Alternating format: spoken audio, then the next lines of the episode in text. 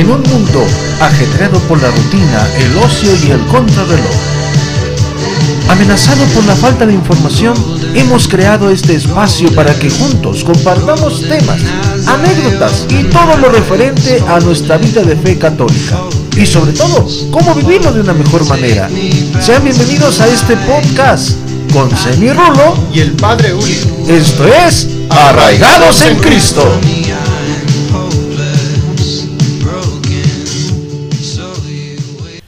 Hola, ¿qué tal? ¿Cómo están? Bienvenidos nuevamente a este podcast Arraigados en Cristo.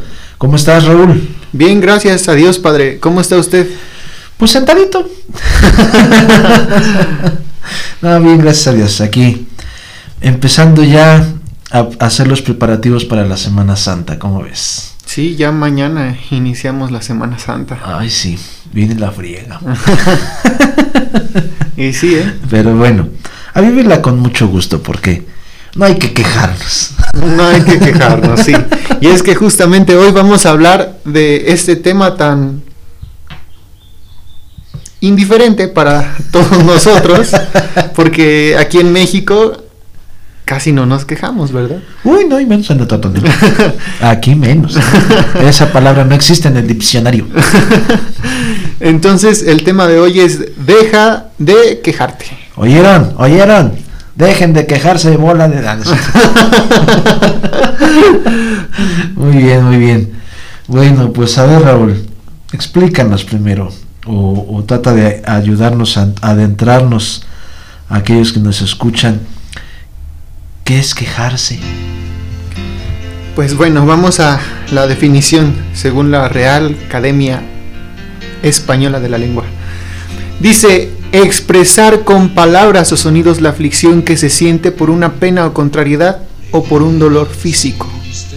Y una segunda definición dice expresar con palabras resentimiento, disgusto, desacuerdo o inconformidad. Y es que fíjate a tu alrededor, fíjate en ti mismo. La queja es la referencia permanente que nosotros tenemos. La gente siempre se está quejando por el exceso de trabajo, del calor, del frío, que si está lloviendo, que si no llueve, eh, lo que dicen, lo que no te dicen, lo que te hacen, lo que no te hacen. Va siendo hora de que rompas con esta locura de la queja. Si aprendes a vivir sin quejarte tanto, sin ese complejo de víctima con el que siempre te sientes tan a gusto, seguro que aprovecharás mejor el tiempo y la vida. Pues en esta, en esta parte, fíjate que nos, nos adentramos y, y lo vemos muy claro en la Sagrada Escritura, que cuando vemos, vamos leyendo los evangelios, pues vemos que muchos se quejan ¿no? en la Sagrada Escritura. Me viene ahorita a la mente ese caso de, de Marta, ¿no? Cuando Jesús va a la casa de Lázaro, cuando todavía vivía. Antes de que se petateara. Antes de que se petateara. Ves que eh, están ahí y, María está a los pies escuchando la predicación del Señor Jesús. Y viene Marta, ¿no? De, de quejosa. Mira, Señor, es que mi hermana no me ayuda, que no me hace esto. Y empieza a quejarse, ¿no? Pero también viene a, a mi mente ese pasaje de Hechos de los Apóstoles cuando van a, elegir a los siete primeros diáconos, porque viene la queja con los apóstoles. Es que no nos atienden, es que nada más se dedican a la predicación. Y están las viudas, están los huérfanos, falta la caridad. Y empieza la queja de la comunidad cristiana. Y así muchos más eh, casos en la Sagrada Escritura que vamos a ver que nos narran esas quejas. Pero fíjate que hay que buscar entonces esta situación porque si el tema que estamos planteando hoy es dejarse de quejar, entonces hay que descubrir cómo no quejarse. Y para esto tendríamos que definirlo de la siguiente manera. Hay una gran diferencia entre ser crítico y aquellos que son los quejosos, que son los criticones. ¿Cuál es la diferencia? Un crítico es aquel que dice, vamos a poner un ejemplo, un crítico es aquel que dice, ay, mira ese techo ya está descarapelando, ya tiene mucha humedad. Vamos a buscar ahí en, vamos a la, a la tienda donde venden pinturas, porque no puedo decir la marca, hay que ir a donde venden las pinturas, este, que nos den un, eh, un material especial, vamos a quitar la humedad, vamos a rasparle, vamos a echarle el, este el repelente, etcétera, y ya, lo reparamos. El criticón, los que se andan queje, queje, queje de cada rato, ay, mira, es que ya está bien húmedo, ya se ve bien feo, ojalá hicieran algo, es que no le hacen nada, ¿para qué tanto estamos pagando? Esos son los quejosos. Esos son los casi no se da padre. No, casi no. No, no, no, no. Entonces, ¿cómo podemos definirlo de esta manera?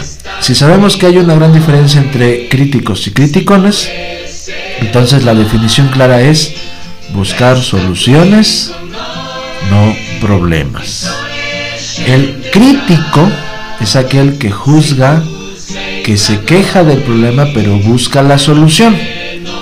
Y los quejosos solamente son los que están como cuchillita de palo, están ahí friegue friegue friegue friegue, crítica y crítica y crítica, queja, queja tras queja tras queja, pero nunca buscan una solución.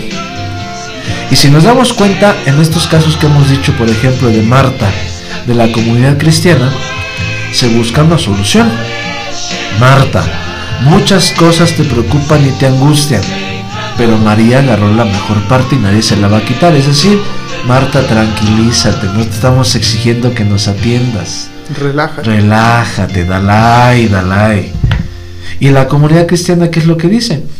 Bueno, si quieren que hagamos eso, nosotros no nos podemos dividir en 23 mil personas. Entonces, ¿qué es lo que hacen los apóstoles? A ver, escójanos a siete, los ordenamos ahorita diáconos y que los diáconos se encarguen de la caridad y nosotros de la predicación. Ahí está la solución. El dejarse de quejar implica buscar soluciones. Implica entonces destacar dos cosas. En primer lugar, desde el momento que existe la iglesia, toda la cuestión misma de la caridad, del, del ministerio, nos damos cuenta que el mismo Señor Jesús, la Santa Iglesia, nos pide que podemos ver una queja, podemos analizar esa queja, pero tenemos que hacer lo que decía Filoctetes en la película de Hércules. Esa famosa frase de Filoctetes que le dice a Hércules antes de que se ponga a pelear con el este, este centauro en el río. A ver, primero analiza la situación y no intervenga sin meditarlo. Qué frase. Eso es lo que hay que hacer. Para entonces dejar de ser criticones y entonces ser críticos me pone a pensar este tema y verlo desde esta parte como una analogía. Cada vez que te quejas, tu irritabilidad es como el coronavirus. Se propaga y es recogido por cada persona que escucha tu voz, que está contigo, que ve tu cara así es por todos los medios, ¿no? Entregar y entrenar tu cerebro para ser optimista y positivo, para ser una buena persona, para controlar tu pensamiento, como lo decíamos hace ocho días. Porque, ¿qué es lo malo en quejarse? Pues si promueves el descontento o una mala actitud, tú y todos los que están a tu alrededor son rodeados por negatividad y es como ese contagio del coronavirus que se va propagando por toda la familia, por toda eh, la comunidad, por toda la sociedad. Cuando escuchamos quejas de cualquier tipo, nos desmoralizamos, ya sea porque estemos haciendo las quejas o escuchándolas. Nuestras mentes comienzan un ciclo de pensamientos negativos que no siempre podemos controlar. Eh, los investigadores dicen que una persona se queja aquí en México por lo menos 30 veces al día. Hijo de santísimo. o sea, pues nada más veamos el dato, ¿no? Aunque también hay personas que nunca se quejan, es una realidad. Estas excepciones suelen ser personas que se califican a sí mismos como muy felices. Sus vidas desde el exterior no es diferente de cualquier otra persona. No ganaron la lotería, pero sus relaciones son más estrechas. La gente como ellos vive más tiempo, incluso llegan a decir algunos investigadores científicos. Por lo general se mantienen siempre en un buen estado de ánimo y aunque todavía no han visto ninguna investigación acerca de esto, yo apostaría que son eh, tanto los padres, los abuelos, los hijos más felices de toda la familia.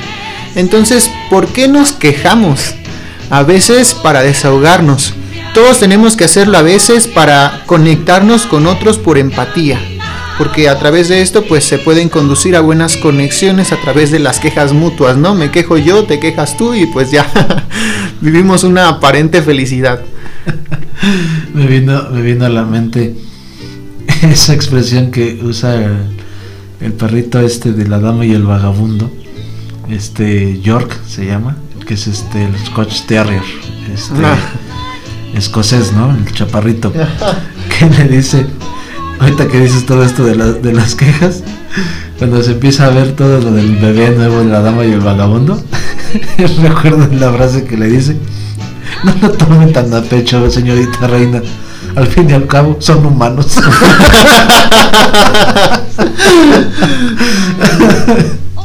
y por eso mismo, ya que vemos que pues, nos andamos quejando a cada rato y de muchas, muchas, muchas maneras, quisiera decir una cosa que decía el Papa Benedicto XVI.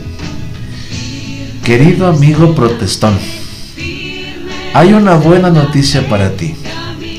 Tu fuente de inspiración es del todo inagotable. Porque la vida en familia, la vida en el trabajo, la, la vida entre amigos, vamos, toda la vida sin más, es una indestructible máquina de fastidio continuo.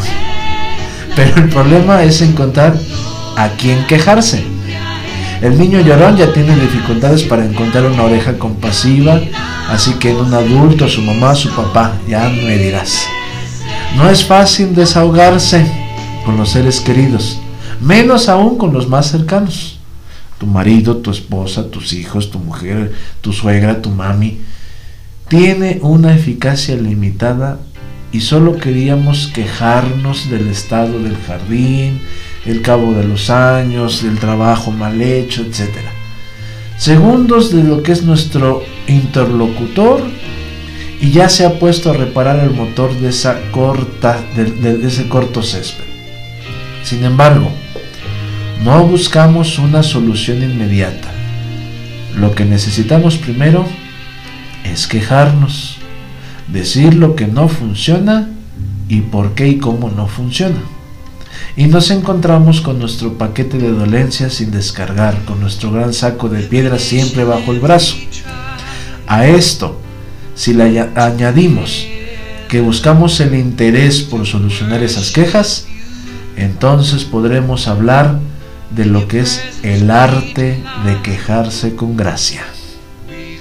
Buscar la solución es la gracia y quejarse pues también hay que saber quejarse. Con estilo. Con estilo, exactamente. No, no lo tomemos tan a pecho.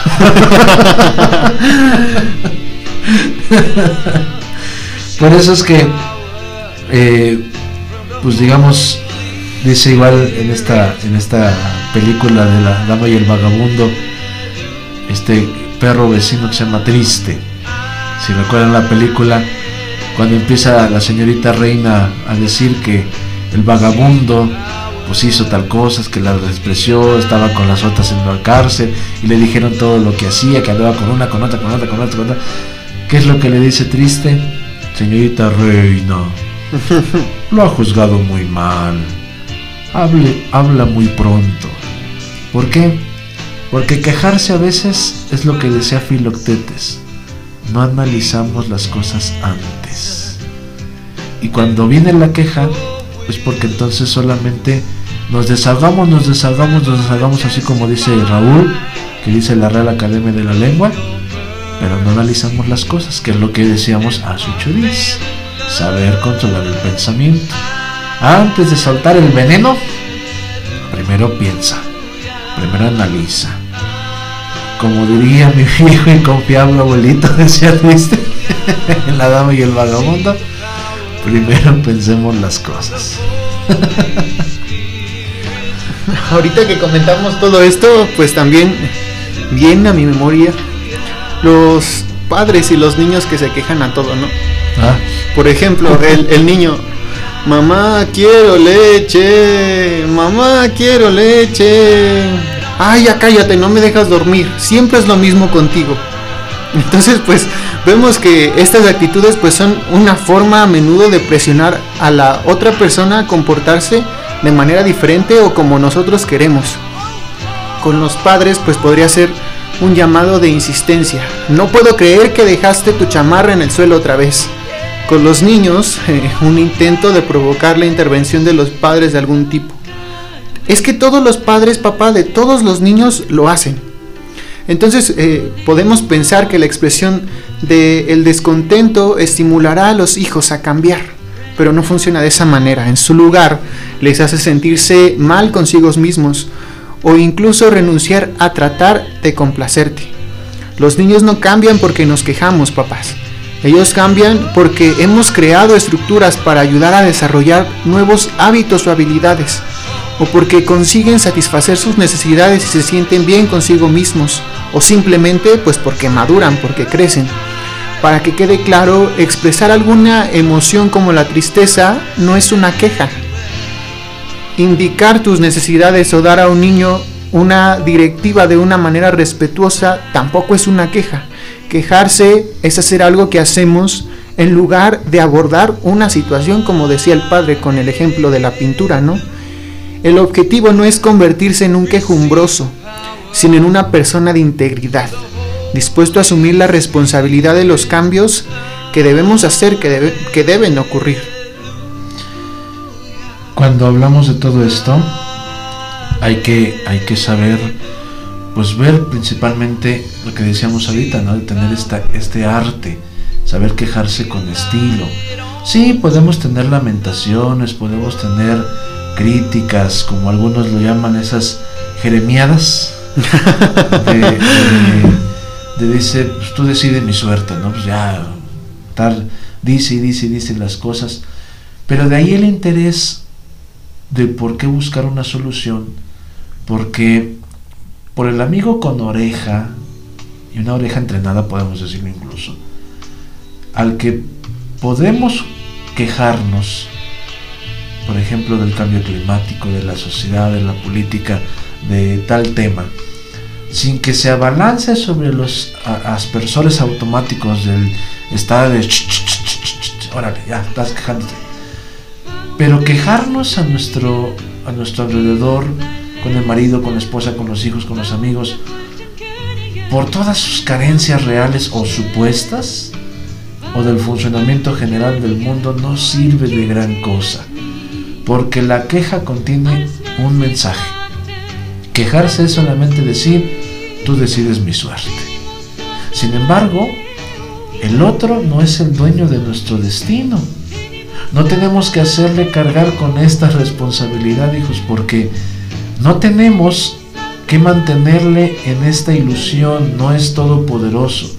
En definitiva, el indignado perpetuo suscita ganas de huir, de deprimirse y como decía ahorita Raúl, incluso es contagioso de estarse queje y queje cada rato porque termina por hacer el vacío a su alrededor y esta es la mala noticia de que hay mucha gente que se queja, que se lamenta.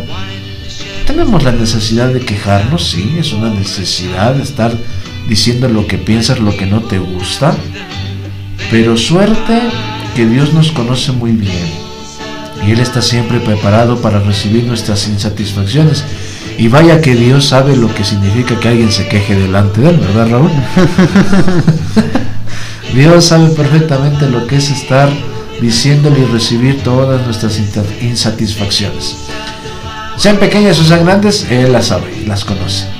Entonces, olvidémonos de las jeremiadas de la tercera división, de ese atrevernos a una lamentación auténtica que se extravía del corazón, como dicen los salmos. Dice este Salmo 16, llorar desde lo más profundo te invoco, Señor y decirle también, tú decides mi suerte, como decía Jeremías. Y no es agobiarlo con reproches, sino en realidad es hacerle una declaración de amor. Por ejemplo, Dios sabe perfectamente todas nuestras situaciones. Pero cuando tú hablas con Dios para buscar una solución, Dios sabe perfectamente lo que necesitas, por ejemplo. Pero si tú le dices, es que me duele, es que no me gusta, es que fulano me dijo, es que sutano me hizo el otro, es que, es que, es que, es que, es que, es que, es que, es que. Yo quisiera preguntarles, por ejemplo, cuando hacen su oración y se andan quejando con Dios, ¿ya han escuchado cuál es la solución que Dios les pone? ¿O por lo menos le proponen una solución a Dios? ¿O simplemente es quejarse por quejarse? Porque si decimos desde un principio que hay que tener un estilo para quejarse, pues es porque buscamos esas soluciones evidenciadas. Entonces, pues tenemos muchas, muchas cosas que nos pueden ayudar en esta situación. Pero, como diría eh, el hada, no me acuerdo si se llama Flora o Primavera de la Bella Durmiente. No, fauna. no, fauna es la verde. sí. Entonces Flora es la roja, sí es Flora. Cuando dice a sus hermanas, cuando empiezan a luchar con sus, con, entre ellas lo, de, lo que le van a hacer a Maléfica, no sé si te acuerdas Raúl que decía, este, eh, Fauna, que es la, la, este, la, la helada azul, que dice, me daría tanto gusto convertir a Maléfica en un sapo barrigón. Y viene una respuesta muy concreta de Flora. Querida, no está bien que digas esas cosas. Además, eso no está bien. Nosotros, nuestros poderes no son para hacer el mal, solo son para hacer el bien y, y traer felicidad y alegría. Y cuando analizas las cosas, pues tiene más razón esta fauna cuando dice, bueno, convertirla en un sapo barrigón me haría a mí muy feliz. Por eso, hijos, el que, el que nos, nos quejemos, sí, es bueno a veces quejarse, podemos decirlo, pero hay que saber quejarse, para que entonces en la queja que tienes busques la solución y entonces nos dejemos de quejar. Vamos a ver igual que la semana pasada seis puntos de cómo romper el hábito de quejarse. Por eso, por eso así como lo hicimos hace ocho días, vamos a decir, punto número uno. Al momento de empezar a quejarse, muérdete la lengua, pellizcate o hazte algo. Así, padre. Y respira profundo. Date la oportunidad de revisar por qué razón te estás quejando y de comprometerte a tener una reacción positiva a la situación por peor que sea. Puedes buscar soluciones en lugar de culpas.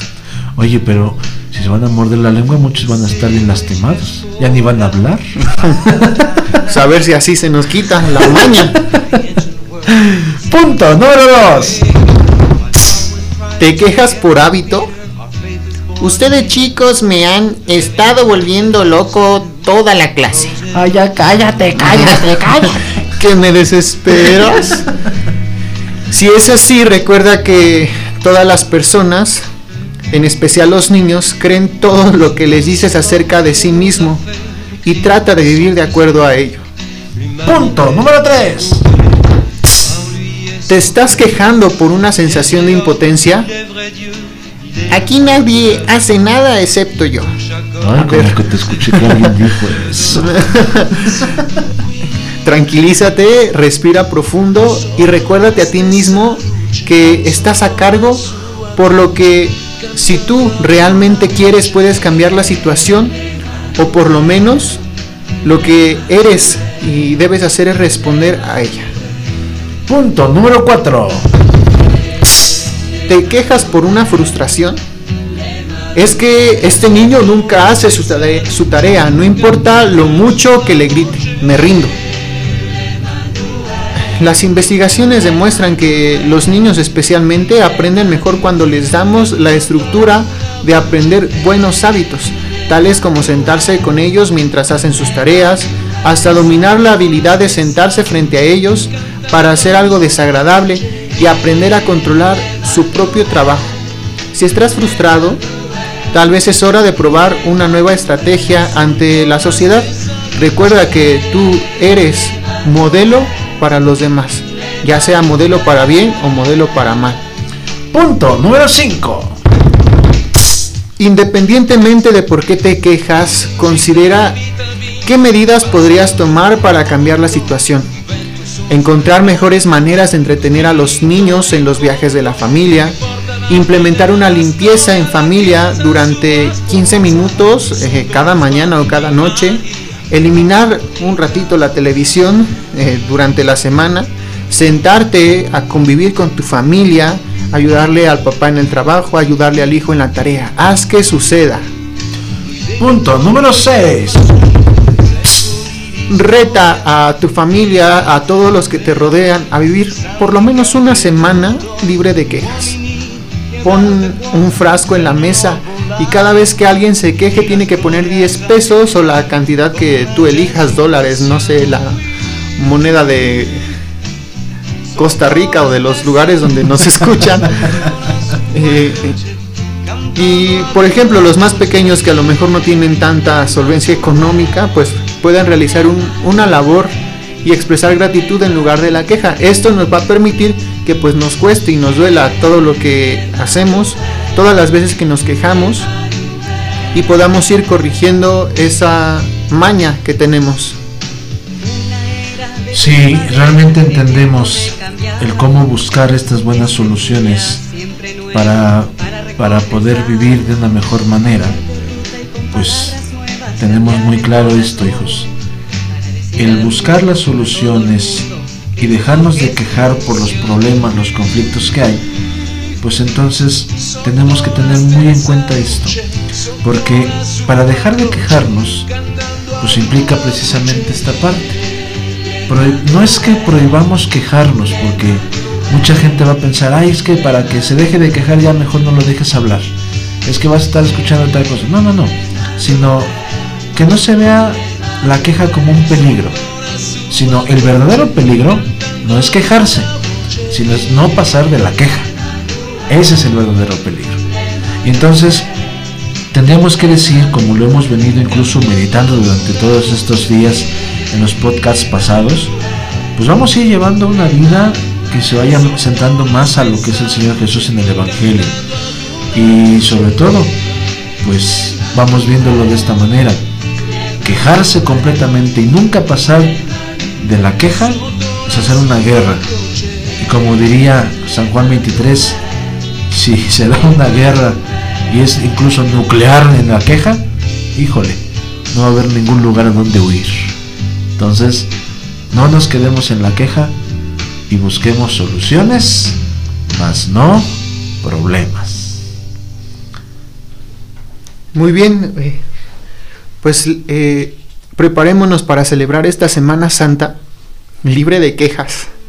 Que ese sea nuestro regalo para el Señor Jesús en esta semana donde estaremos meditando su pasión, su muerte, su resurrección.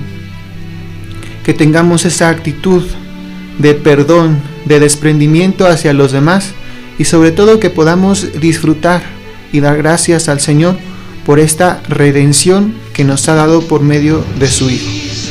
Y al iniciar esta Semana Santa, pues sepamos ponernos delante del Señor, porque recordemos que lo que realmente importa no tiene precio. La bondad, la caridad es lo que cambia a las personas. Ese es el secreto de la vida. Y hay que saber realmente valorar el verdadero valor de las cosas y no es lo que ganas, sino lo que haces con los demás. Entonces, ánimo, porque en una sociedad libre somos capaces de ser individuos. Y sobre todo hemos visto cómo muchos se hacen amigos, unos dejan de serlo por las quejas y se vuelven enemistades, pero hemos intentado controlar no solamente los sentimientos, los pensamientos, hay veces en las que nos equivocamos, pero a veces la vida es un remolino, une a las personas por una sola razón, la bondad y la caridad. Así que ánimo y dejen de quejarse. Padre, su bendición por favor para todos los que nos escuchan. Claro que sí. El Señor esté con ustedes. Y con tu espíritu. Y la bendición de Dios Todopoderoso, Padre, Hijo y Espíritu Santo, descienda sobre ustedes y permanezca para siempre. Amén. Muy bien, pues a que no quejarse tanto, quéjense menos muérdanse la lengua. y no, pues paciencia. Pues paciencia, pues paciencia. Muy bien.